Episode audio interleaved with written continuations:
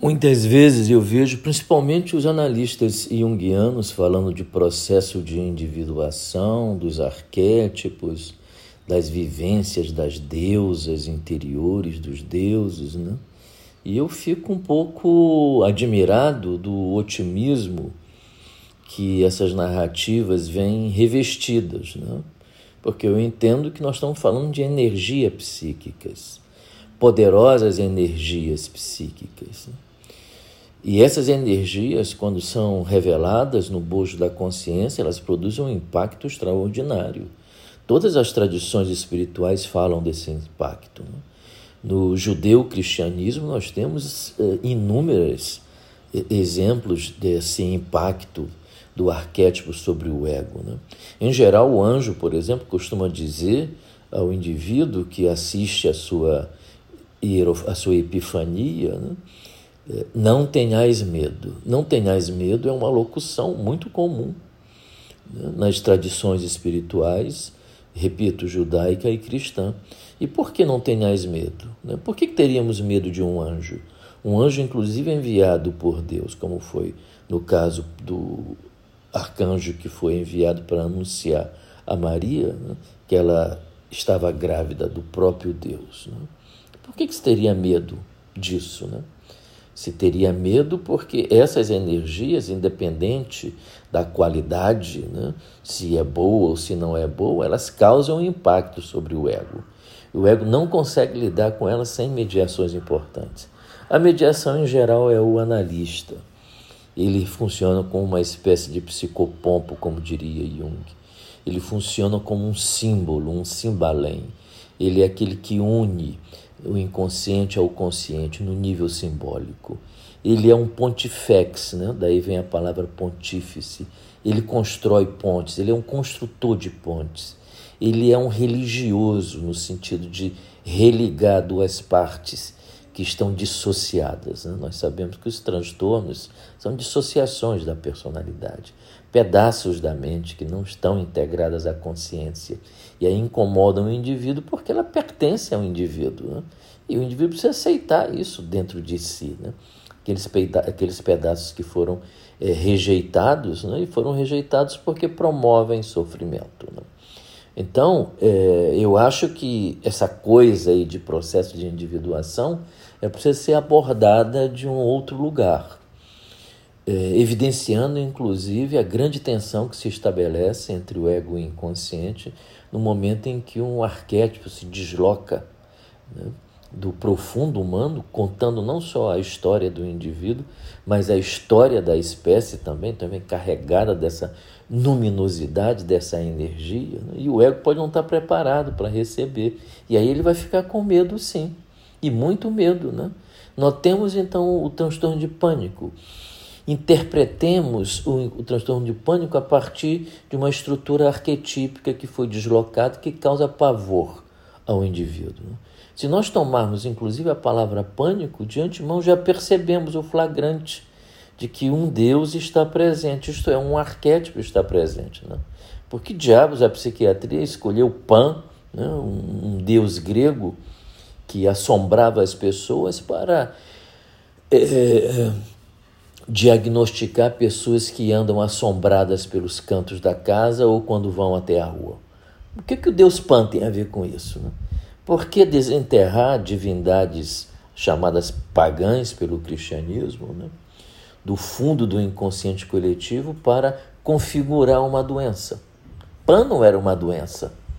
Pan era um Deus fazia parte do panteão grego, né? Mas ele foi transformado em doença. Né? Como disse mestre Jung, os deuses se tornaram doenças. E se tornaram doenças por quê? Porque nós estamos doentes. E quando a gente está doente, tudo que a gente toca né, vira doença. Como uma pessoa muito neurótica pode analisar ela própria sem cair na armadilha de sua própria neurose? Todos nós sabemos disso. Por que, que o próprio analista não pode analisar ele? Por que, que Jung decidiu compreender a relação de Freud e de Adler e por que houve o rompimento né, para conseguir ter pistas né, do rompimento dele com o próprio Freud? porque ele sabia que ele não tinha como interpretar o relacionamento dele com Freud a ruptura né, a partir dele mesmo, que ele cairia obrigatoriamente na própria neurose dele. Então a gente precisa de um outro para nos ajudar a perceber aspectos do nosso inconsciente que ficam reprimidos e que nós não temos condições de auto-interpretar. Podemos fazer sim esse processo de autoconhecimento, ele é importante, mas ele vai até a página 15.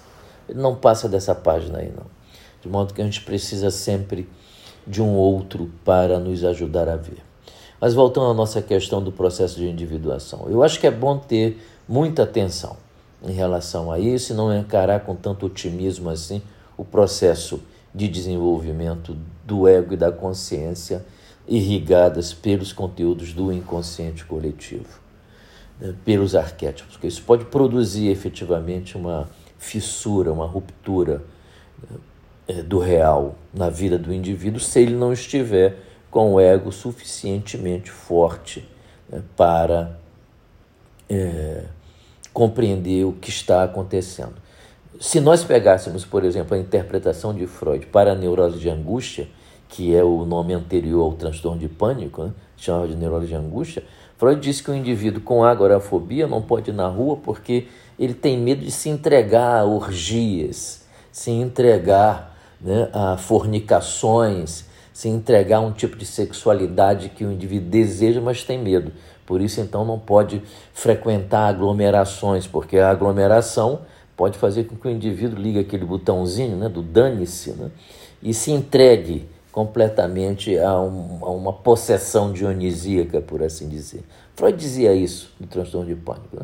Bowlby não concorda e, e, outras tradições psiquiátricas também não concordam, mas há verdade, de qualquer modo, nessa fala de Freud. Né? É, imagina você interpretando isso para uma pessoa pudica, para uma pessoa puritana, né, por uma pessoa religiosa, por uma pessoa que passa o dia todo é, em oração, com o terço na mão, ou na sinagoga, ou na mesquita, ou na igreja católica, né? Você assim, olha, na verdade, olha, a senhora, entendeu? Que é um modelo de virtude né, para o cristianismo, na verdade tem vontade de agarrar todo mundo na rua. E se a senhora pudesse, a senhora saía transando, não era com um, não, era com dez, de uma vez só. Né? Imagina uma revelação desse tipo para alguém que não tem ainda estrutura egóica para suportar minimamente um contato com a sua própria sexualidade que foi sacrificada em nome de Deus. Olha, olha o problema que nós podemos criar. Um problema maior do que o pânico, né? Poderíamos criar com um tipo de interpretação grotesca, né? Volto a repetir. A interpretação ela tem por objetivo produzir algum grau de desequilíbrio, no sentido de que o indivíduo precisa tomar conhecimento né, do significado dos seus sintomas. Isso gera desequilíbrio por si só. Mas isso pode ser dosado. Isso não precisa ser um, um, um balde d'água jogado em cima do, do, do indivíduo. Isso pode ser no conta-gota, e é assim que deverá ser. Então, voltando à minha reflexão sobre o processo de individuação, onde efetivamente há um desequilíbrio, a porta de entrada, o rito de iniciação é o desequilíbrio, né? para que o indivíduo possa então, sob a angústia, buscar compreender o que está acontecendo com ele. Então, esse item é o item necessário, é a presença clara da transformação possível, né? mas tudo isso pode ser acompanhado né, de uma maneira estruturada dentro do, vou usar uma imagem alquímica, do vaso alquímico, né, do têmenos, como chamava Jung, para que as transformações encontrem continentes, usando o Bion, onde, ou um holding, usando o Winnicott, onde as transformações, as mudanças, as tomadas de consciência podem ocorrer num contexto de sofrimento, mas num contexto seguro de sofrimento. Então é muito importante que se tenha cuidado com essa questão de ativando as deusas, ativando os deuses, vivências com Dioniso, vivências com não sei quem, porque isso está carregado de, de, de potência, está invocando potências né, do inconsciente coletivo que antes o indivíduo tem que se perguntar se tem ego para fazer essa experiência. Agora, isso é uma coisa, outra coisa é aquela, aquele teatro né, em que a gente vivencia uh, a deusa, o deus, vivencia um mito, mas ali na superfície, na página 1 de um livro que tem 10 mil páginas. Aí tudo bem, aí ali é quase que um, uma coisa lúdica, né, uma brincadeira, uma troca, né, um, um conhecimento lúdico. Né. Eu não estou falando disso.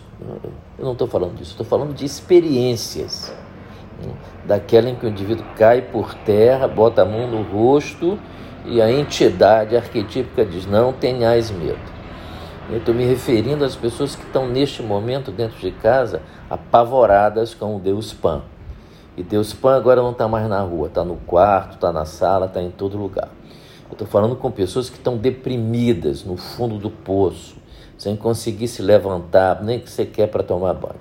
Então, eu estou falando de casos eh, que são realmente eh, tidos como casos graves, né? onde a presença do arquétipo é notável, é visível com todo o seu poder de destruição e, por isso mesmo, com todo o seu poder de construção.